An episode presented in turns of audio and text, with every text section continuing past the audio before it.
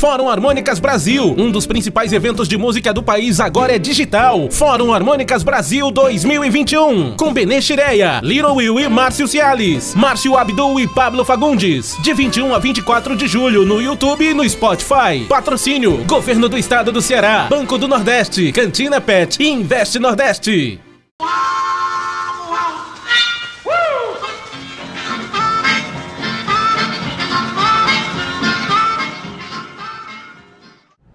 Este é o Fórum Harmônicas Digital 2021, a nova edição deste evento que se realiza desde 2005 e que agora se adequou aos meios digitais, aos meios virtuais, se adequou ao universo online.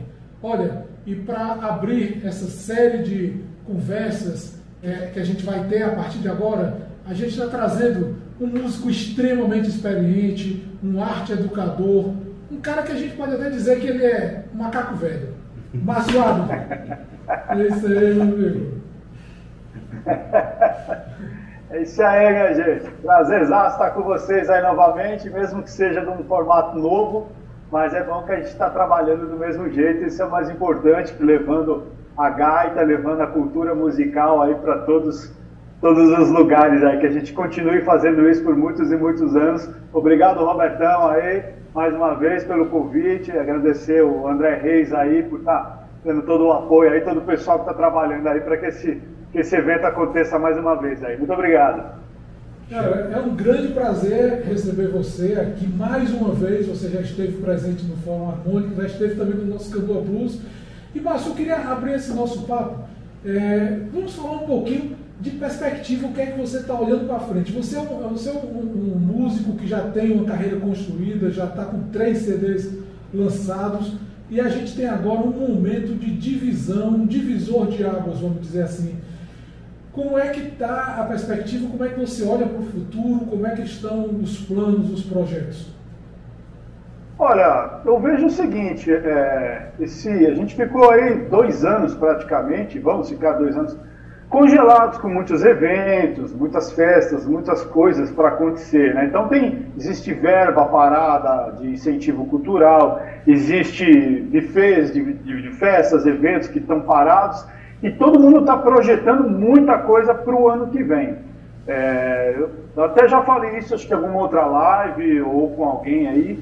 É bom o músico se preparar. É bom se preparar porque eu tenho assim, eu tenho uma visão otimista ano, pelo menos para o ano que vem, a gente vai pegar o rescaldo de muita coisa, vai faltar música no mercado, vai faltar músico no mercado para poder suprir a demanda que vai ter, porque tem muita festa para acontecer, muita coisa aí.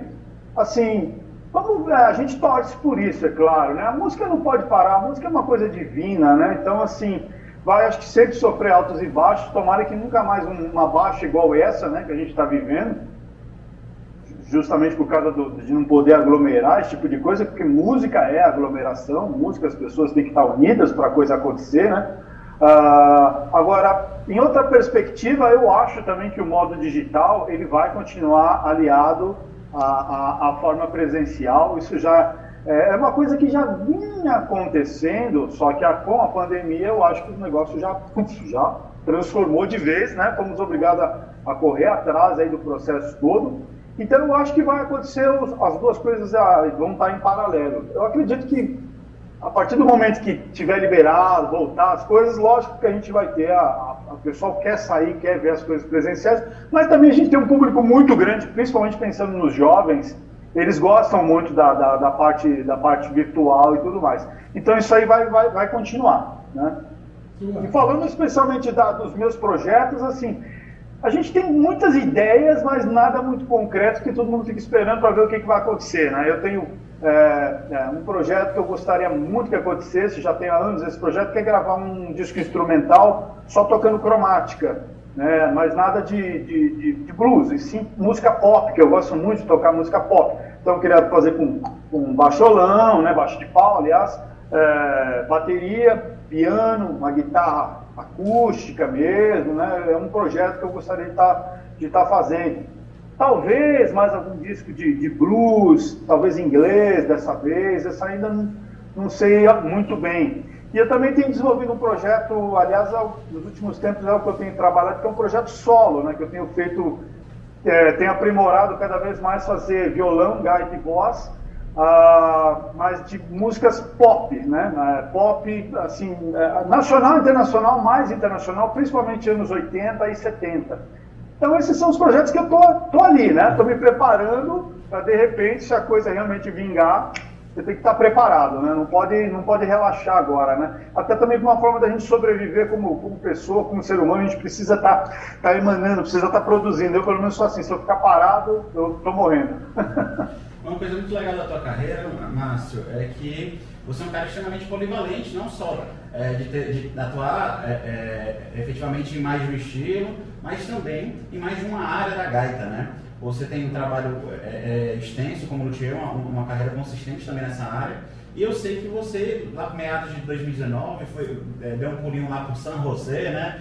Vi você com, com gaita do Lucky Kuma. Conta pra gente um pouco essa história, acompanha um pouquinho a distância, tenho certeza que deve ter sido muito interessante.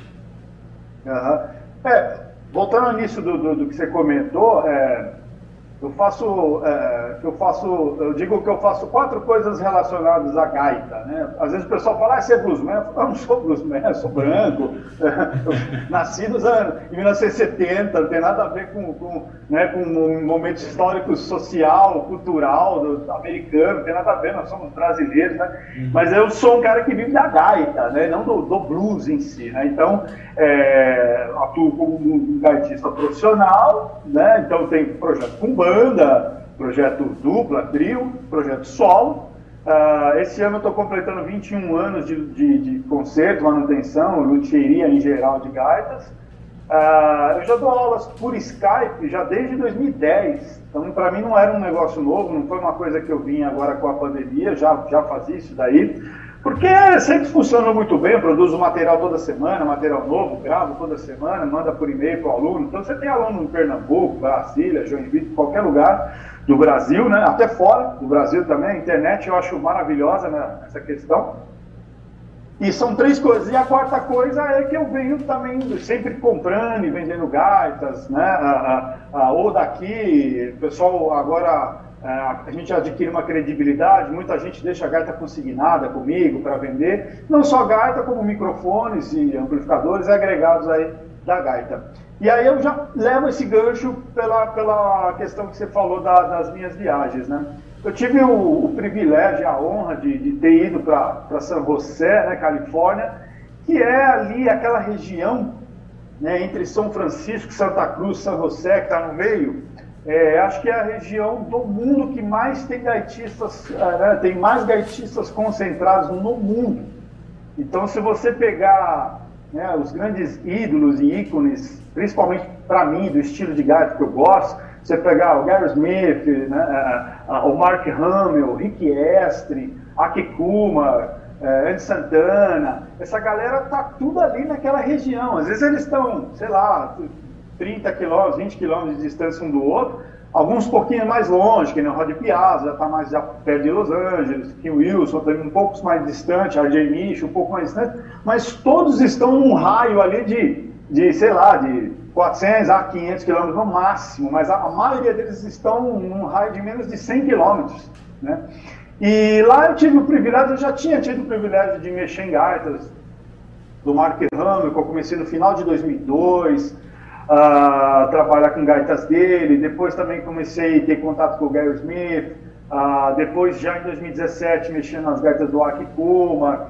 Uh, e a experiência de, de, consertar gaitas lá fora foi muito bacana, né? Porque o processo que eu cheguei a fazer com alguns gaitistas do Brasil aqui, de repente você conserta as gaitas do artista aqui, aí você leva lá no palco. Mas no Brasil é uma coisa, lá era muito legal, porque eu entregava, chegava no show do Gary Smith, entregava as gaitas para ele, ó, tá aqui, tá, tá bom, já fica no palco que você vai tocar comigo, pô, legal. Aí você vai no show do Mark Hamill, a gente começou a conversar um dia lá, ele não lembrava da história, como a gente se conheceu, como é que foram os primeiros contatos.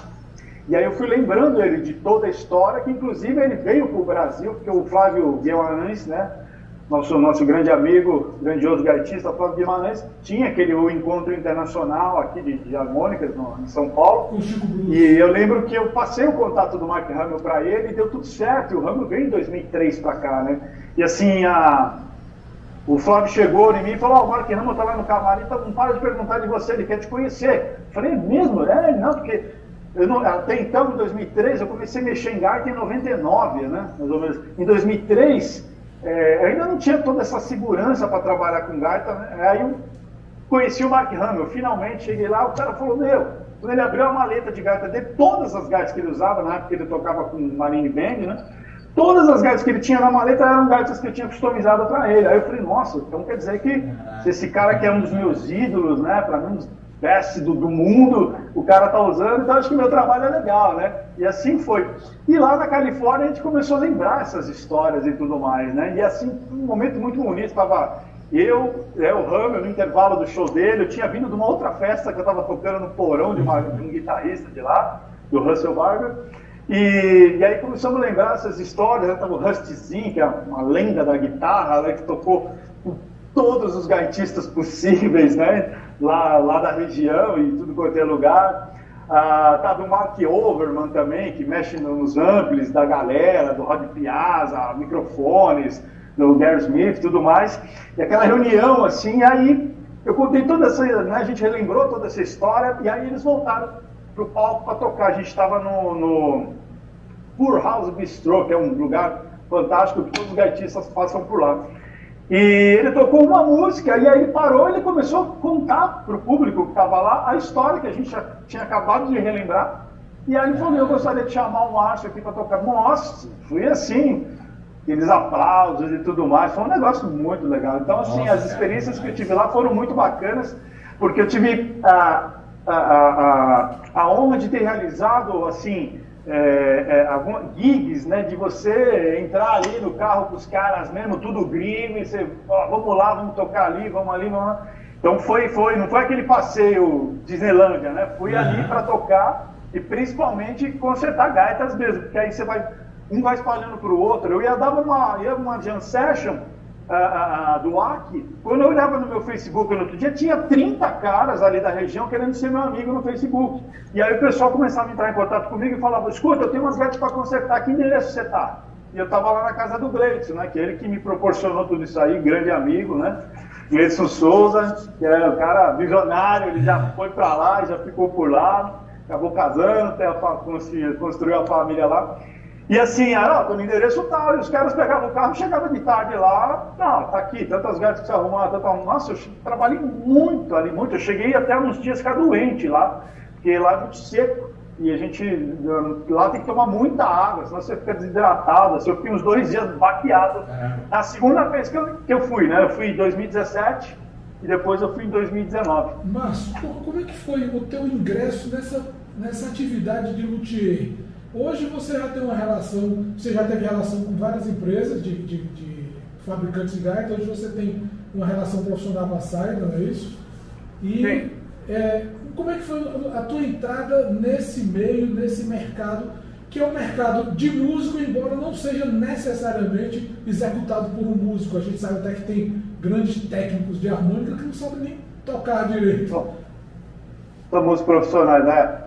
Olha, é assim, eu quando, quando eu, eu demorei para descobrir o instrumento da minha vida, né? Então, assim, meu primeiro instrumento de garoto foi bateria, depois eu passei para saxofone. Eu tinha o sonho de ser guitarrista e nunca aprendi a tocar guitarra, né? Eu toco violão hoje, assim, de uma forma pop, vamos dizer, eu não sou nenhum exímio violonista, mas eu trabalho bastante tocando violão também, né? E aí, quando eu descobri a gaita, realmente eu falei: Isso aqui é a minha vida. Isso aqui é a minha vida, né? Eu descobri isso com 18 para 19 anos. E aí eu queria saber tudo de gaita, tudo. Na época não tinha internet, então assim, mas desde a história do, do instrumento até como consertar. Só que era muito difícil conseguir alguma informação sobre como consertar. Assim, é, é, eu tive acho que a oportunidade, as coisas vieram, quando a gente quer muito, as coisas vieram perto de mim. Então, assim, o primeiro, é, aí eu fui atrás de informação. Como é que eu afino uma gaita? Como é que eu desmonto? Lógico, pegava as gaitas, manchava tudo, quebrava tudo, não conseguia fazer nada. Ah, o primeiro cara que me ensinou a afinar a gaita foi o Omar Izar.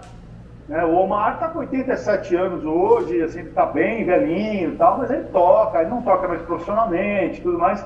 Ele foi meu primeiro professor de gaita, mas eu fiz apenas duas aulas com ele, que ele me ensinava gaita blues na época, né? E o lance dele sempre foi cromático. Ah, mas um dia, ele, como ele, ele, não era um, ele não era um consertador de gaita, mas ele sabia muitas coisas. Ele me ensinou a afinar. Ensinou que, olha, uma gaita blues, tá vendo? As, as, as paletas não são afinadas todas na mesma altura, é diferente. Aí a gente criou uma tabelinha, fomos olhando no afinador. Então ele já me abriu a cabeça. Só que até aí eu não aprendi trocar paleta, nem nada, porque antigamente também a gente não tinha material, né? A gente dependia de sucata. E aí eu tive a maior sorte, a maior sorte, depois de muitos anos tentando, fazendo algumas tentativas de troca de palheta e tudo mais, a gente tem um grande amigo meu, até que eu conversei com ele esses dias, tem o Haroldo Gonçalves, aqui de São Paulo também, que é um dos grandes luthiers de, de gaita, principalmente cromática aqui do Brasil, também já está com seus 83 anos, continua consertando gaita, mas como não é o cara da internet, está um pouquinho esquecido, muita gente nunca ouviu falar dele. E quando eu comecei a tocar gaita, já logo conheci ele. Eu falei, Haroldo, me ensina a consertar. Não, não, isso aqui. Né? Depois que eu já entrei no mercado, que eu comecei já a trabalhar com isso, e aí eu fazia algumas visitas para ele e sempre o cara te ensina algumas coisas, acaba te passando uhum. mais algum, algum truquezinho que ele aprendeu e tal. Então foi, aprendi mais algumas coisas. Mas a chave principal, que eu dei a maior sorte na minha vida, foi o Ulisses Casalas né? grande, saudoso Ulisses, que para mim, acho que foi um pai para mim em um momento da minha vida. A gente conviveu, a gente conviveu muito, né? Conviveu muito. A gente é, éramos muito amigos. Eu estava todo fim de semana na casa dele. A gente saía, eu ia lá buscar ele, levava ele para todos os bares, ele ia junto comigo e tudo mais. E eu tive a sorte dele vir morar por um período muito próximo da minha casa.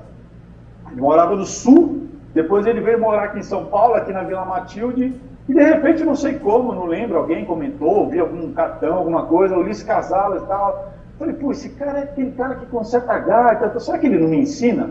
Eu peguei, fui até a casa dele, cheguei lá, ele me recepcionou de uma forma assim maravilhosa, como ele sempre foi, um cara extremamente educado, simpático. Eu falei, olha, eu quero aprender consertar gaita, você me ensina? Quanto que é? Eu pago. Ele falou, Cara, só, só de te conhecer, esse papo que a gente já veio tendo agora aqui, a paixão que você já demonstrou, teu amor que você tem pelo negócio, nem que você puder, não puder me pagar, eu faço questão de ensinar para você. Oh, Nossa, fiquei assim, ele falou, ó, vamos combinar tal dia, você vai vir aqui no sábado, nós vamos passar uma tarde, você vai vir aqui, você vai trocar paleta, vai fazer isso, vai fazer aquilo, blá, blá, blá. aí, maravilha, passei uma tarde com ele, a partir daí viramos grandes amigos, e aí eu comecei já fazer troca de palhetas e tudo mais. Lógico que eu fiquei praticando bastante para poder pegar uma segurança na coisa. E lógico que também a gente vai desenvolvendo outras, outras formas de trabalhar, né? Porque a pessoa te dá um, um caminho, mas você acaba também desenvolvendo, às vezes otimizando determinadas técnicas de se trabalhar com a gaita, né? Ah, também eu tive acesso, por exemplo, o Flávio Guimarães, o Jefferson Gonçalves, eles tiveram acesso a, a gaitas que o Joey Felício, né, que já é um dos maiores luthiers do mundo, né, o cara que tem nome pra caramba, o Brad Harrison, e o Jefferson uma vez deixou umas gaitas comigo que tinham sido feitas pelo Brad Harrison, nem lembro onde ele conseguiu essas gaitas.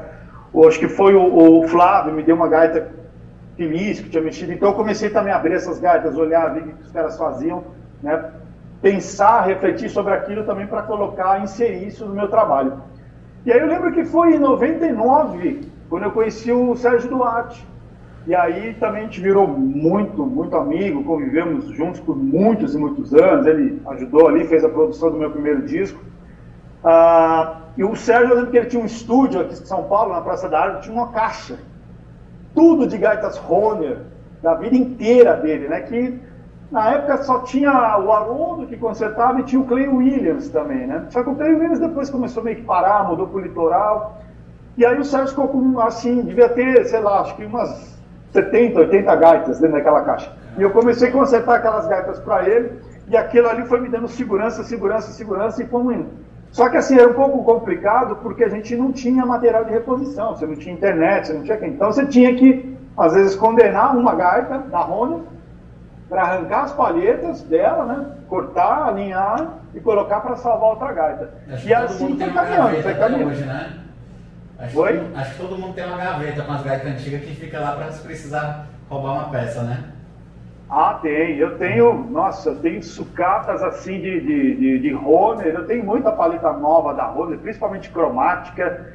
Né? Você vai ao longo do tempo, vai aparecendo algumas coisas perdidas, você vai arrematando. Né? Tudo que apareceu para mim, eu arrematei tudo. De questão de peças e até hoje. Né? Porque às vezes assim, o cara te, te procura, tá com uma cromática lá que ele quebrou a chave de um jeito que não dá para você arrumar. Aí você vai pedir uma chave lá para a Alemanha, às vezes não, né, encarece muito, dá mais calta do dólar. Então você tem uma chave aqui seminova que serve para o cara, resolve o problema rapidamente e pronto. Né? Às vezes um parafusinho, tem parafusinho que é, é feito só para gaita, não tem outro parafuso que serve, a rosca é diferente. E você tendo essa, esse tipo de sucata te, te ajuda bastante. Né? Então eu arrematei muita coisa de, de Ering, Roner, que apareceu, que aparece até hoje, eu pego tudo. Uma coisa legal que você, citou é a primeira menção honrosa, honrosa aí ao. Nossa, agora deu branco, acabei de falar. Sérgio. Não, de Isso. São José, São José. Ah, sim. Eu acabei, de- eu acabei de falar, eu ia Eu falar. fiz. Não, que você ficou na casa dele. Gleidson O Souza. Gleidson Souza. O Gleidson, sim, É, sim, sim, fiquei na casa que, dele. é. Que é um, um brasileiro que vem trabalhando com essa parte de, de, de- de equipamento, né? E você também comercializa é, é, esse tipo de equipamento, que é uma coisa sobre a qual muita gente não sabe. Né? Muita gente pergunta, e esse amplificador, e esse microfone diferente, né? Conta, conta como é que foi também para essa descoberta dos equipamentos vintage, né? Os valvulados dos anos 50, como é que você... E hoje qual o critério que você usa para escolher seus equipamentos, né? E, e dá uma dica aí para quem está começando a querer entender como é que se, como, como se aprende sobre, sobre isso, né? Porque é um conhecimento que a gente sabe o trabalheiro que é, né? Para se, se pegar. É, equipamento, é assim, é, é, é, eu falo que eu até brinco, falo assim, você quer aprender a tocar gaita? Porque o cara, quando ele vai aprender a tocar gaita, ele acha que vai ser um instrumento que ele não precisa investir muito dinheiro, né? Agora, dependendo de onde você quer chegar, dependendo de onde você quer, chegar, eu falo que gaita é instrumento de rico. Pois Porque hoje um camarada ele compra uma guitarra chinesa, ele troca os captadores, ele gasta pouco e fica com uma guitarra boa pro resto da vida. No e de mal ele ele vai né? trocar. É, vale mal ele vai trocar um joguinho de corda, de tempos em tempos. Aí ele compra um amplificador, de repente, ali de, de lojinha aí mesmo, que já resolve, ele põe uma pedaleirinha, um pedal, já resolve. Gaita não. Dependendo do que você quer buscar, Existem tantas combinações, modelos, tipos, modelos diferentes de gaita, para começar. Fora que gaita quebra, não importa se for profissional amador, ela quebra, ela tem desgaste no latão ali, no material da paleta, vai desgastar e quebra. Precisa de manutenção muito mais constante. Fora isso, para um cara, por exemplo, que quer atuar na área de blues, pô, ele escuta uma gravação de fulano, de ciclano, ele fala, pô, mas que, que equipamento esse cara usa? Aí ele começa a entrar nesse universo, ele vai ver que tem pela um monte de modelos de microfones, um monte de modelos de amplificadores, tamanhos e, e- e voltagens, né, de, de, de- de alto-falantes e um monte de questões diferentes. Então eu, eu, eu gosto, eu particularmente gosto muito da- dessa, dessa coisa de amplificadores e microfones, ah, mas a gente sabe que ainda mais com a alta do dólar, e não é só a alta do dólar, o problema é que a gente está falando de equipamento dos anos 50, 60. E isso lá fora está cada vez mais escasso também, né? Hoje, às vezes, um cara me procura, fala, você tem algum microfone para vender? Eu nem tenho. Os microfones que eu tinha eu guardei, eu tenho 20, acho que 21 microfones de, de, de, de gaita, você ideia. Sei lá, você vai usar tudo isso? Ah, não sei, não sei quantos anos eu vou viver, surgiu a oportunidade de ter, eu comprei e guardei. Porque isso não tem mais. Né? Muita gente, não, ah, o cara não entende do- dos lances de microfone de gaita, não se fabrica é, microfone de gaita com cápsulas de alta impedância, acho que desde, sei lá, já, já faz uns 20 anos que não tem. Ou pelo, no mínimo 15 anos não se tem mais. Né? Porque essa é a grande diferença. Porque o pessoal pensa que microfone bullet foi feito para gaita. Não foi feito para gaita. Esse microfone era para outra, outra situação, para trabalhar. Usava em hospital, usava na polícia. A rádio era diferente, a captação era diferente, a cápsula era de alta impedância, um sinal alto. E isso combinou para se usar num amplificador valvulado, né, para tocar com gaita. Hoje as cápsulas que vendem nesses microfones não são de alta impedância, são de baixa impedância com transformador, tudo muito vagabundo, vamos falar a verdade, que não dá som nenhum, dá muito médio agudo e tudo mais. E aí você fala para um cara, ó, eu tenho um microfone aqui, é bala, mas custa dois mil reais. O cara, nossa senhora, nunca, não, vou comprar. Não, você não vai comprar mesmo, compra aquele de 600 pau. Beleza.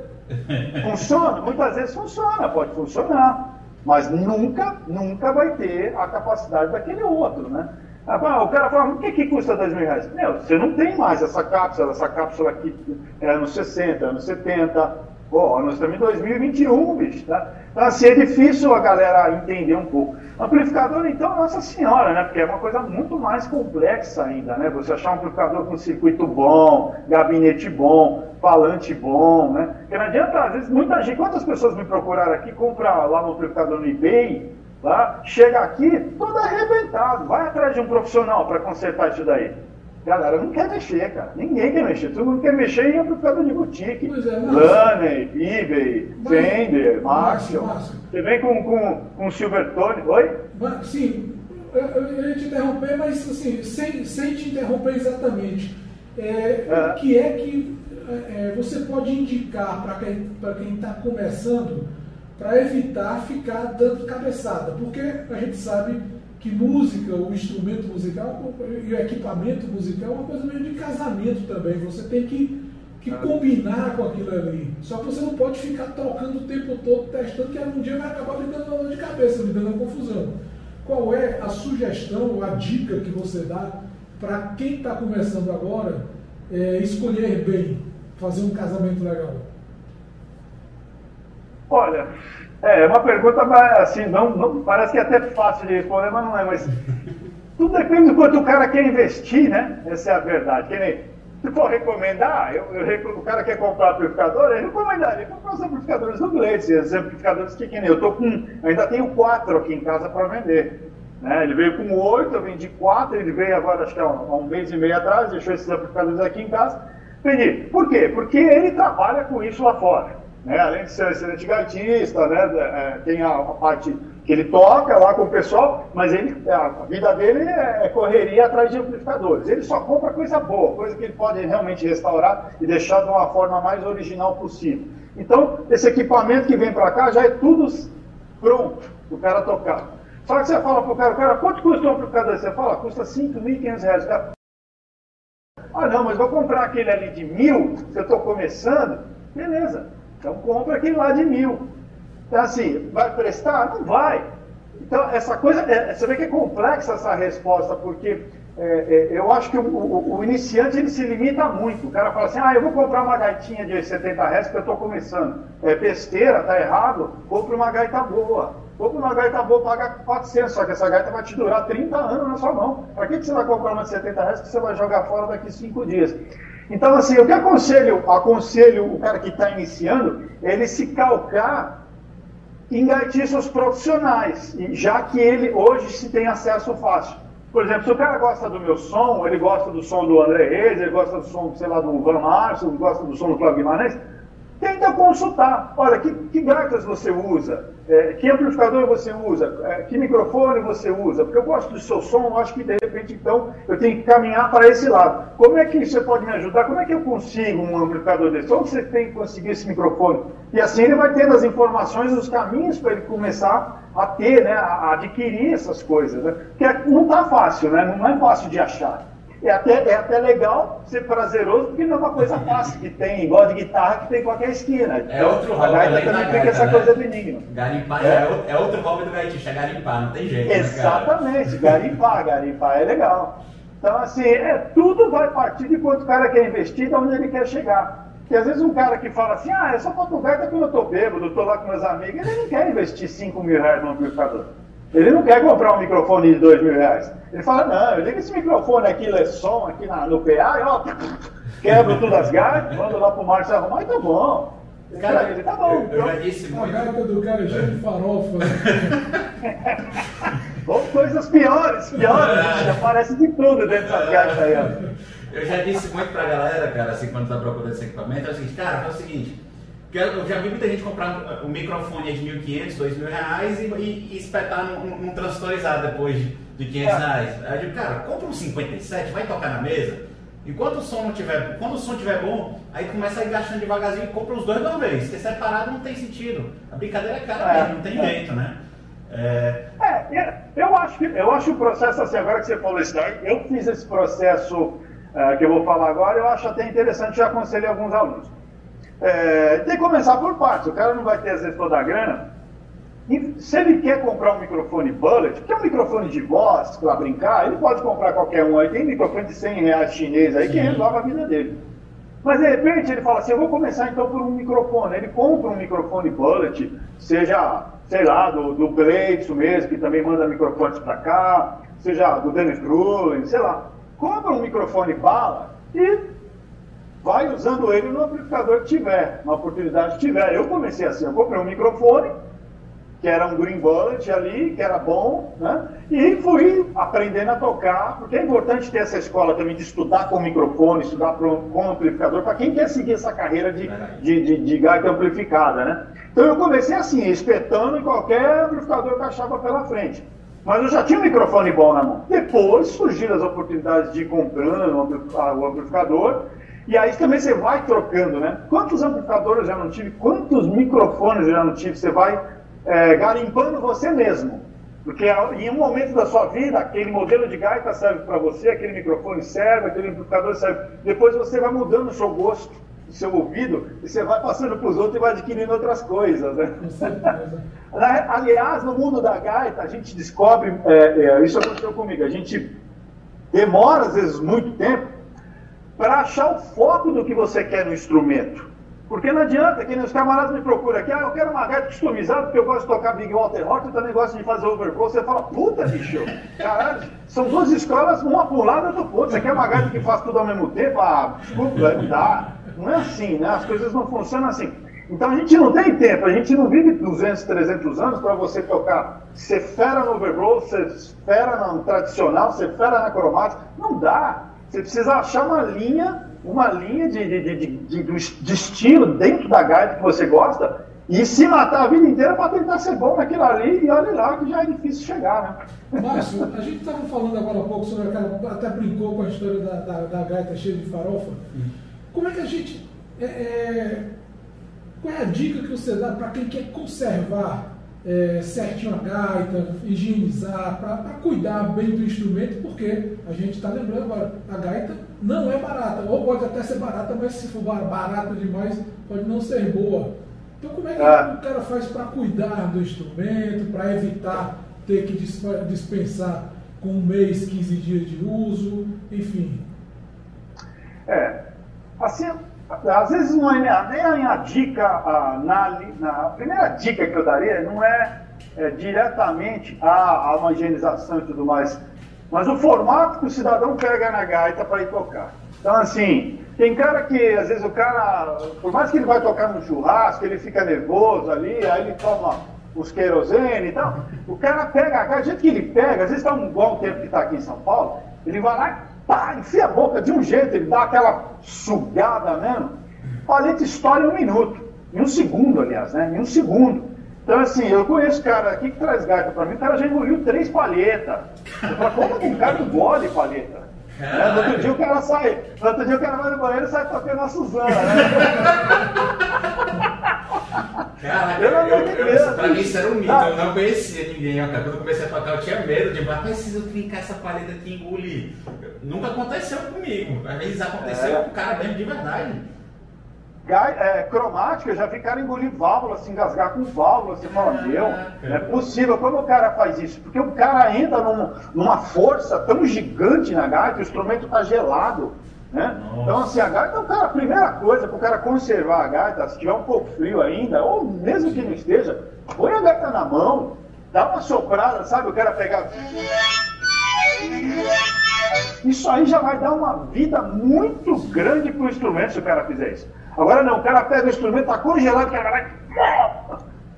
Putz, isso aí você já mata a durabilidade do instrumento, cara. Mata mesmo. A gaita ela tem que, tem que ter um certo aquecimento nas mãos e com o bafo aqui na boca. Isso aí Com certeza, se o cara fizer isso, ele já conserva bastante. E é lógico que você pode ver todo gringo também, às vezes eu vejo, fico vendo vídeo da galera, o cara toca um pouco, pô, bate na palma da mão, tira o excesso de saliva, né? E lógico, essa coisa parece que é óbvio, mas a galera, pô, o cara fuma cigarro, charuto, cachimbo, come macarrão, né? E aí vai lá, toca a gaita, joga tudo isso lá dentro, né?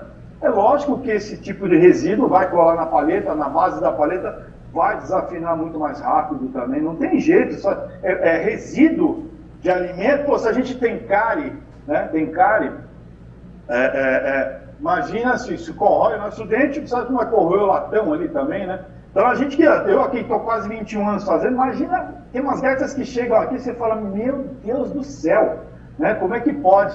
Agora, vou falar um fato curioso, eu já peguei de duas, duas a três pessoas, eu pegava algumas gaitas que vinha, principalmente a crossover, que é o corpo de bambu, ela cria uma espécie de um zinabre ali, quando a pessoa tem muita ah, salivação, né, tal. E aí, mas eu não... Vozes, né? é, é? Na placa de vozes, né? É. E aí, é, é, tem uma pessoa que trazia a gaita aqui, não lembro quem era, sempre estava ali, assim, às vezes há pouco tempo que a pessoa tinha consertado a gaita, estava aquele zinado danado. Falei, esse cara come, que esse cara bebe, sei lá, que se joga tudo aí, fica tão rápido desse jeito, né? E aí eu fui descobrir um fato muito interessante. Esse cara nunca tinha tido uma carne na boca. O cara tem uma saliva ácida ao extremo. E a saliva dele gera, gerava-se esse resíduo que ficava no corpo ali. Então você vê, uma coisa já é uma coisa questão física também. Né? Então tem gente que baba demais a gaita, tem, às vezes o cara tem uma saliva mais ácida, ele também prejudica um pouco mais o instrumento. Isso era um fato que eu nem, nem me atentava até alguns anos atrás, assim, né? E é lógico também é, que ninguém faz, né? É, o cara fazer uma manutenção periódica também ajuda muito mais a conservar o instrumento. É que muitas vezes o pessoal da gaita faz igual, igual a gente faz. Você só vai no médico se deu dor de barriga, né? Só vai no dentista se doeu o dente. Ninguém vai fazer nada de prevenção, né? É. Então o pessoal não faz prevenção com nada com gaita. Raríssimas, raríssimas exceções aí que, que mandam, assim, falam, oh, já estou percebendo que ela está dando uma cansadinha já me dá uma, uma, ajeitada. Tem gente que faz, mas é bem raro também. Não, deixa eu aproveitar um gancho que você falou. E todo, toda entrevista eu estou tentando fazer um, um fanservice aqui, pegar um pouquinho do, do, do, de curiosidade sobre o seu trabalho. Você falou uma, é. uma, coisa interessante sobre a customização da gaita. Hoje, a minha gaita eu uso uma customização meio híbrida, que aguente ali um tog block ali no começo, mas que, que faça, fabrique todas as notas da segunda, terceira, oitava. Mas você é um cara que tem um estilo, pô, que, que é, é, é o xodó do blues, né? Que é, que é, é o Tong Block e tudo. Como é, que, como é que você. Primeiro, como foi o estudo e se isso interfere nos ajustes da sua gaita para o pessoal entender um pouquinho essa relação? Não, não, eu acho assim, é, é, o pessoal às vezes hoje, que nem tem um monte de gente que me procura, ah, eu comprei uma, uma gaita tal, eu quero que você ajuste para tocar, sei lá, eu gosto do estilo James Scott, eu gosto do Walter Hort. Tá, o que, que você precisa então para tocar igual desses caras? Que você precisa que mexa na gaita? Eu tenho, eu tenho, eu tenho, porque assim, ah, eu poderia chegar pro cara e falar, não, me manda a gaita aí que eu vou ajustar, vou fazer o diabo na gaita e ficar vendendo meu peixe, beleza, vou ganhar mais dinheiro. Mas eu sou da, da seguinte linha de pensamento. Volto a falar aquilo que eu, que eu falei agora há pouco. A partir do momento que você escolhe uma vertente da, dentro do, do mundo da gaita, você pesquisa sobre que gaita ou como esse cara utiliza a gaita. Vou, vou, vou ilustrar a coisa. Eu penso, vamos pensar ali no alto. Pô, o rei dos reis da gaita tradicional, tá? Sabe que Little Walter customizava a gaita? Claro que não. Tocava Sabe que o Walter usava a gaita customizada? Sonny Boy Williams? não tinha nem dente. Você acha que ela estava preocupado em customizar a gaita? Os caras não tiravam puta som, não fizeram, não construíram uma academia de sons. Esses caras precisavam de gaita customizada? Não. Então, assim, para que que às vezes o pessoal está se perdendo muito em mexer na gaita e pouco estudar? Pouco ir atrás do som, desenvolver ouvido. Ouvido é o segredo de tudo. A gente aprende a falar por repetição, por reprodução. Você não aprende a escrever em primeiro lugar, você aprende a reproduzir som, você aprende a falar porque você reproduz som. E as, a galera não escuta música. O cara fala, é, quer aprender a tocar gaita e não escuta gaitista. Eu nunca vi isso na minha vida. Como o cara quer, quer, ser, quer ser bom no instrumento se ele não escuta? Como é que você aprende uma, uma língua nova sem aprender sem escutar aquela língua? Né? Então tem uma galera fica muito perdida hoje com muita coisa e não se apega a pequenas coisas, que são as pequenas coisas. Está ali, a coisa já está ali. Não, o cara fica às vezes procurando mais e mais e mais informação, só confundindo a cabeça dele, e não chega em lugar nenhum. Não adianta o cara ficar pulsando tanto e gato, ele tem que tocar, tem que tocar, tem que ir atrás do som, né? É, eu acho que isso é o primeiro lugar. Agora, lógico, tem caras que já fazem um trabalho específico. Você pega aquele o Diego Salles. Diego Salles ele desenvolveu né, o lance de tocar com, com uma gaita que acho que, acho que não sei se ele ou se o, acho que o Paulo Prost também toca aquela zero nome, que né, a gente pega uma gaita em Lá bemol, uhum. né, vai baixando a tonalidade, aí fica com uma gaita afinada em Dó, só que começando em Sol. Não é todo mundo que consegue tocar assim. Ele se adaptou desse jeito. Então tudo bem, ele já é um caso específico que ele precisa. Pô, de repente o cara quer tocar na linha do Howard, né? Howard, tudo bem, tudo vai ter que mexer em gaita. Eu conheci o Howard em 2000. Eu vi um workshop com ele que todo mundo já caiu de costa, né? Assim, o cara tocando piano com a mão e, e mudando os tons, tocando nos 12 tons com a mão e, e improvisando aqui nos 12 tons com uma gaitinha em dó. Ah, pelo amor de Deus, né? Esse cara é doente, né? Tá, tá, tá louco, né? Mas é um cara que está o tempo inteiro regulando as gaitas dele. Então, assim, né, por isso que eu falo, que, o que, que as pessoas querem de, de, de, seguir no universo da gaita? Você quer trabalhar com overgrow? Você tem que entender que você é até obrigado a manjar um pouco de luthieria, porque o jeito que eu posso fazer um overgrow, eu nem gosto de preparar a gaita para overgrow, porque não é a minha terra. Eu faço os overgrows desde o começo dos anos 90, mas eu nunca, nunca me aprofundei nisso. Então, assim, a, que gaita do Diego sabe, se eu fizer uma gaita para ele, com certeza ele vai lá e vai ter que mexer depois, porque eu regulei para mim. Agora, uma gaita que eu faço normal, para um cara tocar blues tradicional, eu não faço nada demais além do que regular do jeito que ela é original. nada demais. Tudo bem se o cara quiser invernizar vocal, esse tipo de coisa, para ficar um pouquinho mais confortável, tirar preguinho de marine band, colocar parafuso, lindo, maravilhoso, até legal, agrada um pouquinho mais. Mas eu não mudo em nada a estrutura da gaita. Né? Então isso é legal. Isso eu aprendi com o Steve Geiger. O Steve Geiger falou uma coisa, até o nosso amigo André Serrano está de prova, porque na época eu não entendia bosta nenhuma de inglês, e o, o Steve Geiger falou isso na presença do André, do Serrano, e ele falou, cara, batendo meu peito assim, falou, pô, você viu que esse cara falou de você? Eu falei, não. Ele falou assim que ele prefere as gaitas que você já fez para ele, que na, é, o Steve Geiger sempre tocou com o Marine Band. Ele falou, ele prefere muito mais as gaitas que você prepara para ele do que o Joey Finisco.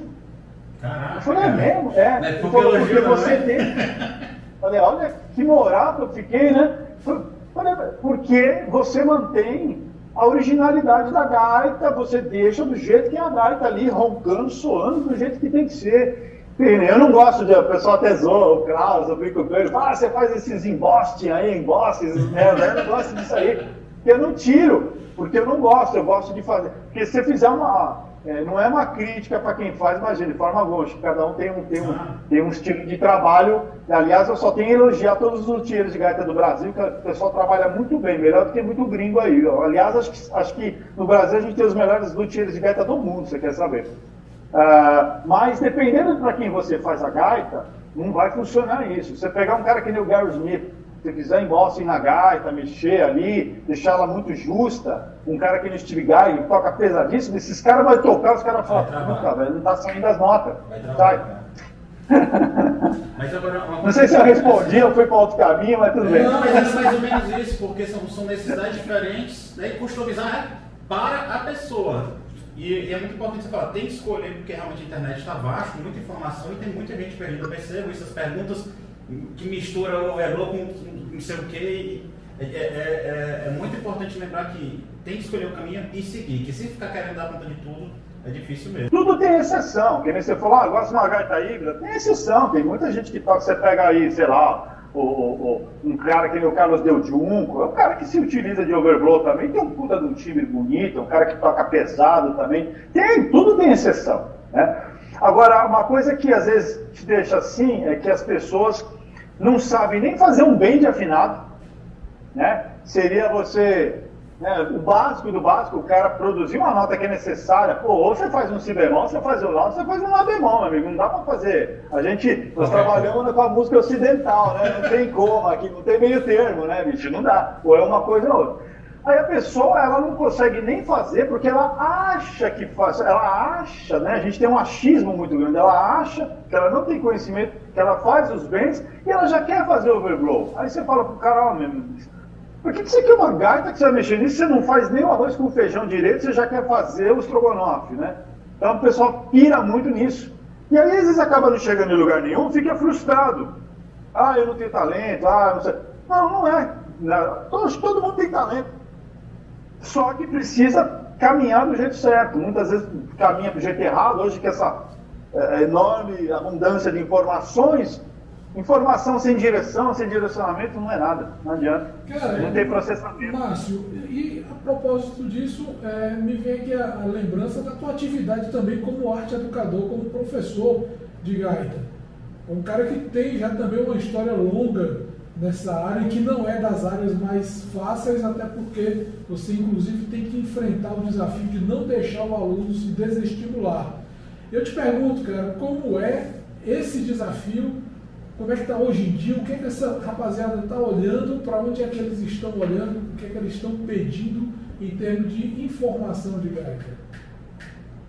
É, olha, eu assim, eu sempre fui, eu já dou aula, comecei a dar aula, é lógico que alguns períodos eu parei, mas eu comecei a aprender a dar aula em 1992, quando eu fui aluno do Kleber de Souza, estudando cromática. Né? Então eu estudei acho que um ano um ano e meio com o Kleber, e aí dali a gente começou a aprender da aula. A gente ia, eu, o Márcio Ciades, o Márcio Maresia, uh, tinha mais algumas outras pessoas que eu não lembro lá, que a gente uh, se tornou, uh, nos tornamos professores monitores do curso que o Kleber tinha, que já era um curso muito avançado para a época, assim, tudo escrito por, por tablaturas, por cifras musicais, partitura mesmo, notas musicais.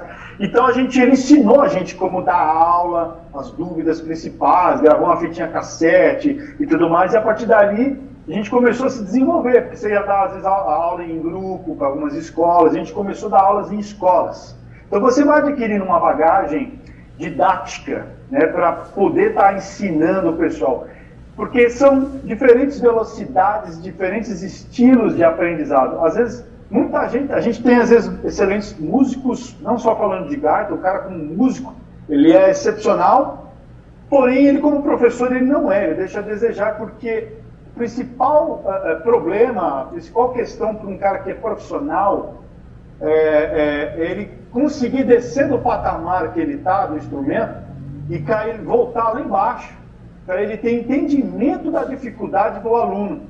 E às vezes o cara não tem paciência, às vezes ele está dando aula porque ele precisou ali, ele precisa sobreviver, está ruim de show, e ele começa a dar aula, só que ele não tem preparo para fazer isso, ele não tem material preparado para isso. Eu estou quantos anos desenvolvendo material? Toda semana gravando coisa, não só de cromática, de atônica, porque às vezes você tem um aluno que você passa uma informação é, né? Você passa, de repente, a mesma informação para um aluno e ele pega bem, ele desenvolve. Você passa essa mesma informação para o outro, ele não pega. Qual é a sua obrigação como professor? Você fala, peraí, como é que eu vou fazer esse cara sacar e entender essa informação? Vou produzir um outro conteúdo, vou tentar explicar de uma outra forma até que esse cara entenda. Às vezes ele não entende naquela segunda opção, mas uma terceira opção ele já entende. E aí você começa a desenvolver várias opções de ensino da, daquele assunto. Então você já começa a criar aqui um, conteúdo né, é, é, é, de, de, ensino grande dentro da gaita. Então você já vai aplicando, ó, isso aqui não serviu, mas peraí, vamos usar isso daqui, vamos aqui, vamos ali. Diferentes aprendizados, diferentes velocidades. Eu nunca é, tive, é, nunca foquei em ter 50 alunos, nunca foi minha prioridade, porque consertar gaita me leva muito tempo. Eu sempre concentrei mais a minha carreira em estar tá consertando gaitas e estar tá tocando, ah, e também dando aulas, porém não, não com muitos alunos, porque eu não consigo fazer tudo isso, realmente não dá tempo.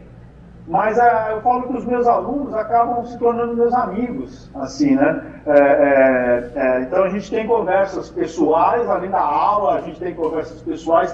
Não acho que vai ficar falando, contando fofoca da, da vida de ninguém, não, mas pessoais em, é, em relação à história da gaita, do instrumento, né? eu não sou aquele cara que começa a aula, ó, deu horário, acabou, não. Eu me estendo, dependendo, né, dentro do possível, porque eu tenho muito, eu gosto muito de falar sobre, sobre gaita, né, sobre as histórias que, que eu vivia ali, né, e, e, tudo que eu aprendo e tudo mais, eu gosto de, de dividir isso daí, compartilhar isso daí com os meus alunos, que acabam se tornando amigos, assim, né, então isso, isso é bacana. Agora, lógico que tem momentos que aparece aquele, aquele camarada que o cara, ah, eu quero tocar, o cara resolve, né, ele está se aposentando, aí ele está frustrado, porque ele sempre quis tocar algum instrumento, aí o cara quer aprender do dia para a noite, ele não tem paciência com ele mesmo, esse cara às vezes está precisando mais de um tratamento psicológico do que tocar gaita em si, né, ele está tá carente, está problemático em várias situações da vida dele, então aparece de tudo, né. Então eu tenho, tenho alunos e realmente eu tenho que fazer uma divisão, né, onde eu tenho que estar tá trabalhando com o psicológico dele. Né, eu nem tenho estudo nenhum, minha formação acadêmica é de jornalista, um jornalista e eu não terminei a faculdade de música, um dia eu termino, quem sabe, mas não tenho formação né, psicológica, terapêutica para poder ajudar, mas a gente, a, acredito eu que muitas vezes a gente ajuda pela experiência de vida, né? Ah, principalmente com algumas pessoas um pouco mais novas, que às vezes vêm uma, uma vida muito mais acelerada e mais perturbada, e a gente, com a experiência das coisas, a garra, eu, eu me considero uma pessoa que, que, que, eu tenho muita garra, tudo que eu conquistei foi tudo muito, muito, muita batalha mesmo, nada veio fácil. Eu não tenho ninguém músico na minha família, eu nunca tive incentivo de ninguém para ser músico, eu caminhei tudo sozinho na minha vida. Assim, né? é, no apoio de nada, né? Então, porque eu queria muito. Então, às vezes você, é, que às vezes eu recebo algumas mensagens da pessoa, puta, que essa sua música, nossa, eu me identifiquei muito com ela, achei muito legal, pô, que bacana, obrigado, obrigado pela sua, pela sua batalha, né, pelo seu esforço do seu dia a dia para estar tá podendo levar um pouquinho de alegria para as pessoas. E isso aí já, já é gratificante pra caramba, porque às vezes a gente não é o, não é o Elvis Presley, não é o Michael Jackson, não é conhecido em lugar nenhum, mas o pouquinho que você já contribuiu, ele é válido para ajudar as pessoas. E isso aí eu tento levar para as minhas aulas, né? Não só ensinar o cara a tocar o instrumento, mas também ajudar ele como, como ser humano, uma troca né, de experiências aí.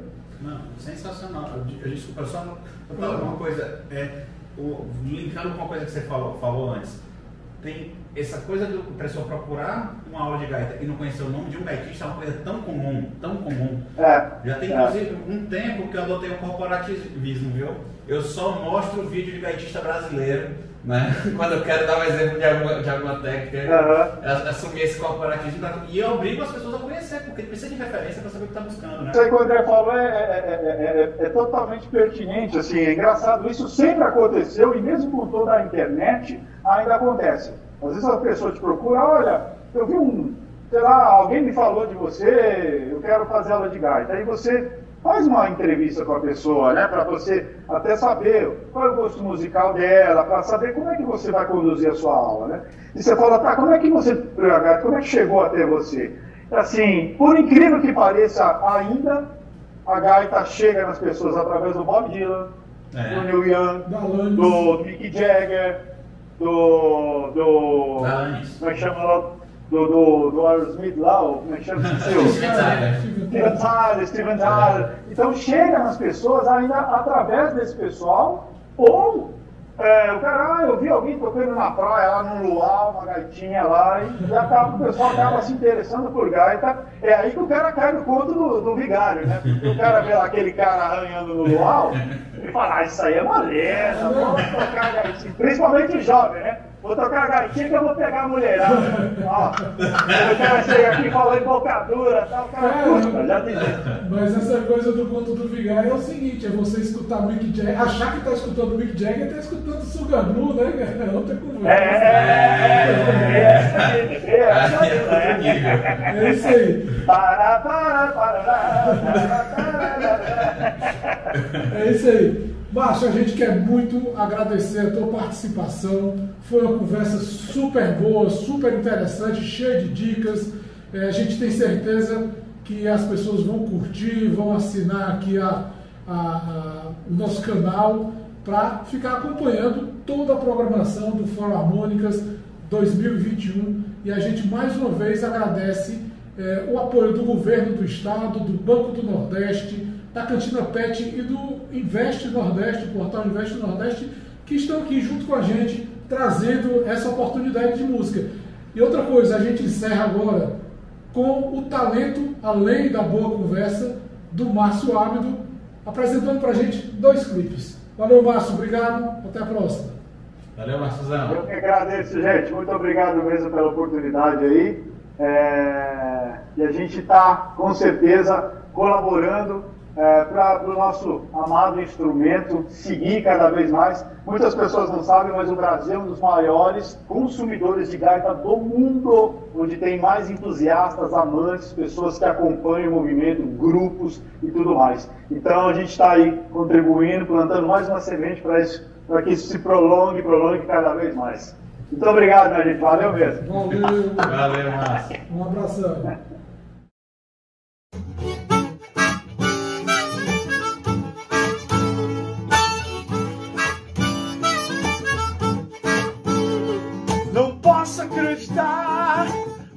Vacilei. Botei fé no que jurou. Fiquei cego e dancei, não disse nem tchau.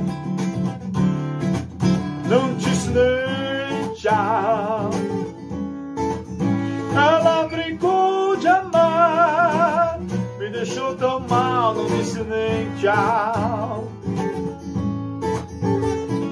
Sinto a vontade de te arrancar de mim, como se fosse fácil perdoar assim. Não disse nem tchau, não disse nem tchau. Ela brincou de amar, me deixou tão mal, não disse nem tchau. Mas o ditado é certo, você pode acreditar. Só colhe o que se planta nunca vai mudar. Você não deu valor ao cara que te amou. Só posso lhe dizer, boa sorte pra você.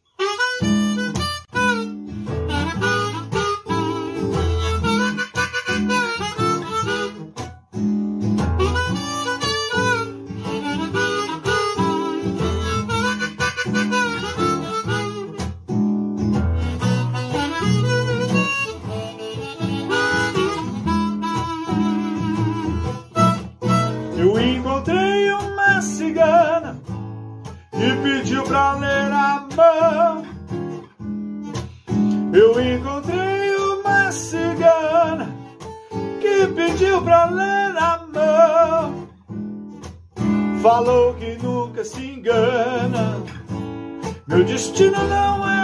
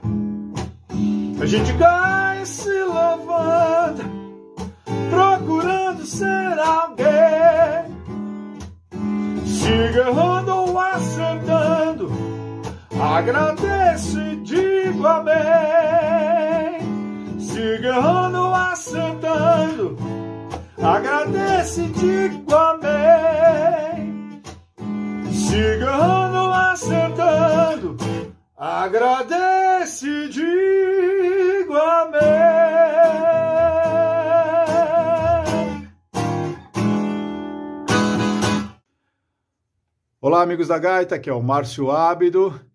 Eu sou gaitista profissional, compositor, tenho três discos de blues em português lançados. Para quem não conhece meu trabalho aí, acompanhe nas plataformas digitais e no YouTube. Sou professor de gaitas também, tanto cromática como diatônica. E esse ano estou completando 21 anos de luthieria de gaita. Então já trabalhei aí com renomados gaitistas do Brasil, também cheguei a trabalhar no exterior, com alguns gaitistas importantes aí também do cenário de blues. Uh, e estamos aí. Então eu vivo, é, eu tenho uma vida dedicada à gaita, com muito amor, com muita paixão. Realmente é, a gaita ela trouxe tudo de melhor na minha vida, né? Então eu só tenho a agradecer e eu quero com, é, compartilhar aqui um pouquinho é, dos meus conhecimentos para vocês, algumas dicas básicas sobre manutenção que possa estar ajudando vocês aí, tá bom? Bom, primeira coisa é o seguinte, é, parece muito óbvio, mas muita gente não faz isso. É, pessoal pergunta, nossa, como é que eu posso fazer uma limpeza aí da minha gaita e tal? Primeiro passo, tocou tanto uma diatônica como uma cromática, né? Primeira coisa é isso aqui, ó. Terminou de tocar, antes de guardar a gaita, bate bem na palma da mão. Por quê? Porque você vai estar tirando excesso de saliva que fica aqui, encrostado aqui, e também lá dentro, na, nas placas de voz. Porque o que acontece? É, com o tempo vai encrostando aqui, ó, a, nas palhetas, nesse canal aqui que a gente chama de slot, vai criando uma certa gordura, né? Uma certa gordura. Então, a palheta pode começar a travar né? Pode começar a travar. Então, quando você faz esse lance de bater tanto uma diatônica como uma cromática, você vai deixando de, de encrostar aqui saliva, porque tem gente que saliva muito, né? E no frio agora é complicado também. A gente saliva muito mais, a saliva é mais densa, né?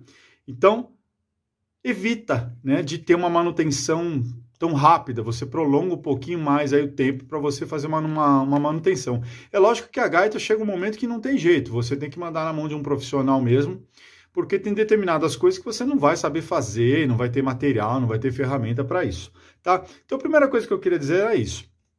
Agora, começou a encrostar uh, uh, uh, saliva, melhor coisa que você pode fazer também Chega aqui uma escovinha de dente ou uma escova dessas daqui que tem a seda um pouquinho mais dura tal. Pode ser uma escova de dente, você não está usando mais. Sempre fazer isso aqui, ó. Mas não assim, tá? Se você fizer isso aqui, o que acontece? A sujeira que está aqui, né, a saliva aqui, que encrostou aqui, ela vai cair lá para dentro. Aí vai te entupir as paredes, vai travar as paletas. Então sempre ou você faz na lateral ou até de cabeça para baixo, né? Fez isso, você pronto, que tiver de excesso vai sair aqui, né? Então sempre de lado ou para baixo. Cromática mesmo, principalmente cromática, né? Mesma coisa, que a cromática encrosta muito aqui, né? Encrosta muito a saliva aqui. Então, isso aqui é de lado, né? De lado ou para baixo. Ó, raspou, raspou, raspou bateu. Melhor seco primeiro, de repente tá com a escova seca, tirar, que aí arranca bem as coisas, né? Estão encrostadas. De repente, depois você dá uma molhadinha, também ajuda também. Tirar também, limpar, tá? Então, isso aí seria uma, uma das primeiras dicas aí. A questão de você, de repente, né, que nem eu tenho, tenho cavanhaque, bigode, essas coisas, é, muitas vezes é, acaba caindo um pelinho aí, um fio de cabelo lá para dentro, tá? Então, assim, uh, uh, se você abrir a sua gaita, uh, a gente vai ter aqui, tá aqui. eu uso, porque às vezes você tem alguma impureza aqui, mas não dá nem para ver. Você olha, olha, não vê nada. Isso você só vai perceber quando você bate com uma lâmina, né? Inclusive, se ela tiver que trincada a palheta, de você fazer isso aqui, começar a bater, ela, ela cai, aí ela afunda, porque ela já está com micro trinco aqui, né? Então ela afunda, ela cai de vez, aí você já sabe que está quebrada a gaita, né? Então eu uso essa lâmina, é, que é daquelas lâminas de regular é, abertura de válvula de carro, chama calibro, né? Você pode comprar isso a casas aí que vende de ferragem e tudo mais. Uh, ela tem várias, várias é, tamanhos, porque você vai fazer é, várias regulagens de abertura de válvula, mas ela tem algumas umas três aí que serve para gente, tá? Para poder estar tá mexendo com esse negócio de palheta. De repente você fala, putz, não sei, na minha cidade não tem isso, não sei onde eu acho. Gilete, tá? Pega um gilete, você pode até quebrar na metade aqui, ó. Pronto.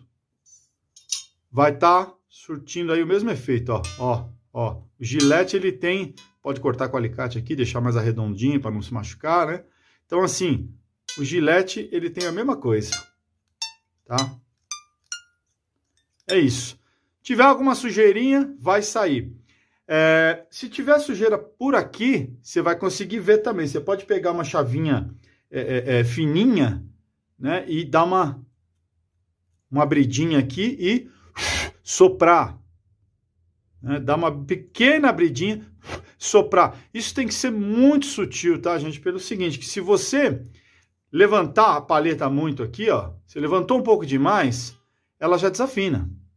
Toda, isso aqui é latão, né? Você está estendendo ele. Se você forçou ele para cima, ele vai ter que vai ter que ser reafinado, ele vai perder a afinação, né? Aí você vai ter que vir aqui, né? Vir aqui e ter que limar um pouco na ponta aqui, né, da, da palheta aqui, né? Fazer isso aqui, né?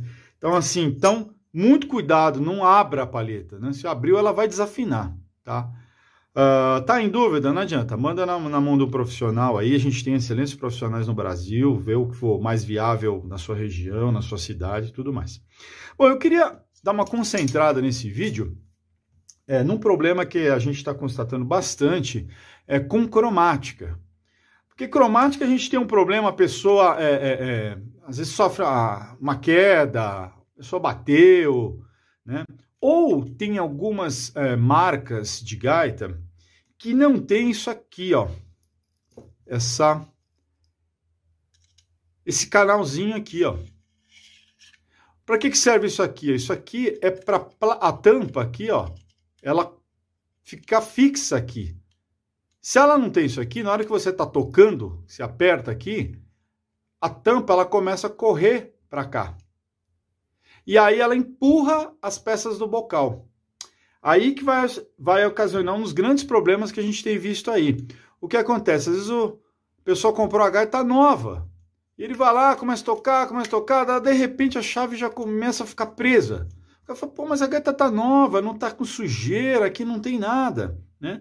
Ele olha, olha, não tem nada. O que acontece?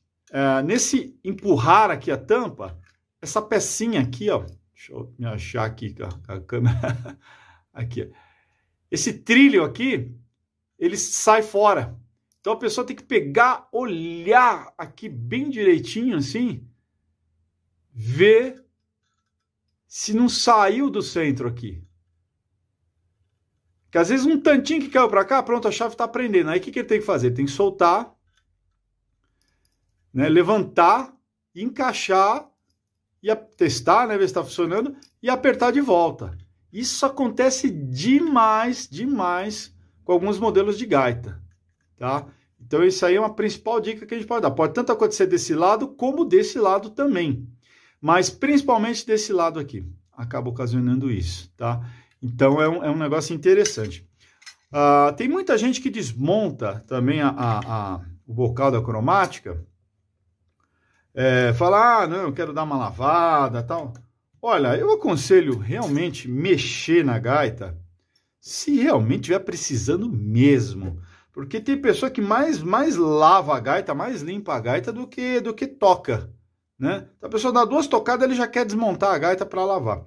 Então aqui, ó, você desmontando aqui, a gente tem que prestar muita atenção nas peças, tá? Você tirou o bocal, e outra, bocal tem lado, tá? Aqui, ó, para que que tem esse, para que que tem esse corte aqui, ó? Porque tem a mola, né? A molinha aqui, esse araminho, ele sobe quando a gente mexe. Né? Ele que faz ir e voltar a chave aqui, ó. Né? Então, tem que prestar atenção primeiro nisso. Ó, tem essa parte. Aí o cara pega, aqui, ó, não tem, tá vendo? Então, esse é desse lado. Aí o cara vai e monta desse lado. Aí a chave fica prendendo, ele não sabe por quê. Né? Então, esse é um problema que acontece muito. Uh, depois, a primeira peça que a gente tem é essa daqui que tem as abinhas, né? Ó, que tem a abinha, que a chave vai correr dentro dela, ó, a chave corre dentro. E a chave também, se a gente observar, tem o lado certo. Pensando que a gaita, sem mexer, né? Você está aqui, sem mexer, a, a parte de cima tem que estar tá liberada. Porque às vezes a pessoa desmonta a gaita, aí ele vai montar, ele faz isso aqui, ó. Ó, monta com a chave aqui, ao contrário. Aí o que acontece? Vai ficar liberado a parte sustenida, que seria as teclas pretas aqui do, do piano, né? A parte dos sustenidos e bemóis. Aí ele monta e fala, puxa, minha gaita ficou toda errada. Por quê? Porque montou errado aqui. Então tem que prestar atenção nisso na hora de montar, tá? Montar com esse lado aqui, prender na mola, ao ponto que fique liberado aqui. E a última pecinha seria a, o, o encosto aqui, né? Pra, tem algumas marcas que que trabalham direto, né? Já tem o, o, encaixe no bocal e, a, e só tem essas duas peças. Mas a maioria acaba tendo essas três peças. Isso aqui, na hora que a gente desmonta também, é legal fazer uma marcação, olhar, prestar atenção no lado. Aqui, acho que dá para ver aí, tem várias marcas ó, que a chave esfregou aqui, ó. Tá raspando aqui. Ah, por quê? Porque geralmente cria calo, né? Cria calo, ó. A gente tem aqui as marcas de que encostou. Então é legal sempre montar na mesma posição. Porque às vezes a pessoa, ah, vou limpar, ele monta, monta ao contrário. Aí isso aqui demora para sentar, às vezes não casa direito, e aí pode dar um pouquinho de vazamento. Né? Então é legal prestar atenção nisso, sempre montar do lado certo aqui, do lado que já estava, né? do lado que a peça assentou. Isso aqui é como se fosse uma junta, né? para as outras peças virem e não vazar. E lógico, borrachinha, muito cuidado na hora de desmontar essas borrachinhas, porque isso aqui não é tão fácil de encontrar dependendo da marca ou é, para fazer uma substituição, né? Então, tirar com todo cuidado, geralmente eu, eu uso uma latinha assim do lado para já desmontar e já tá colocando aqui, para não perder as pecinhas. Porque uma vez que você perde isso aqui, às vezes você não arruma outro exatamente igual para poder fazer a montagem dessa gaita, tá? Então, assim, é, esses são os toques principais que, que eu queria estar tá, tá passando para vocês aí, principalmente em relação à cromática, tá? Então, é, tome muito cuidado com essa questão. Ó, às vezes no frio, essa gaita aqui, ó, ó ela tá prendendo um pouquinho, ó. Ó, ó lá, tá demorando para voltar. Acontece, né? A peça às vezes ou dilata, ou às vezes ela encolhe. Então, às vezes um, uma pequena, ó, sei lá, vamos ver aqui se ela volta. Ó, uma pequena soltadinha, no caso aqui já tá meio com sujeira, ó. Ó, já tá com uma gordura de saliva, já não tá voltando tão bem. Opa, deixa eu virar aqui a gaita direito, ó. Agora acho que dá para ver aí. Às vezes a... prende um pouquinho. Então, muitas vezes, uma chavinha bem de levinha, dá um totozinho para cá, soltar, já dá uma já dá uma afrouxadinha, a chave funciona, tá? Então, isso aí é importantíssimo aprender a fazer, para não ficar dependendo de um técnico, né? Uh, agora, não pode soltar muito. Se soltar muito, às vezes o bocal está muito frouxo de um lado e de outro, começa a vazar, ou nessas notas ou nessas notas, começa a passar ar pelo meio aqui. Aí complica, né? Então, assim, se você conseguir fazer, ótimo, é bom a pessoa aprender a fazer isso daí, para não depender só de um técnico, que às vezes ela tem uma gaita só, vai mandar de um, de um, de um estado para o outro, encarece demais. E a questão também que eu falei daqui de prestar atenção a, a, a, aqui né? Ver se não saiu esse trilho, né? Aquela, essa parte aqui, ó. Essa, essa parte aqui onde a chave corre por dentro, né? Aqui, geralmente ela sai fora. Ela fica assim, né? Cai para o lado. E aí a chave começa a prender e também dá vazamento. Né? Então aí é aquela coisa de pegar, soltar, né? puxar para o lugar, às vezes enfiar a chave aqui assim, né? Tá? E voltar ela para o lugar e reapertar, tá?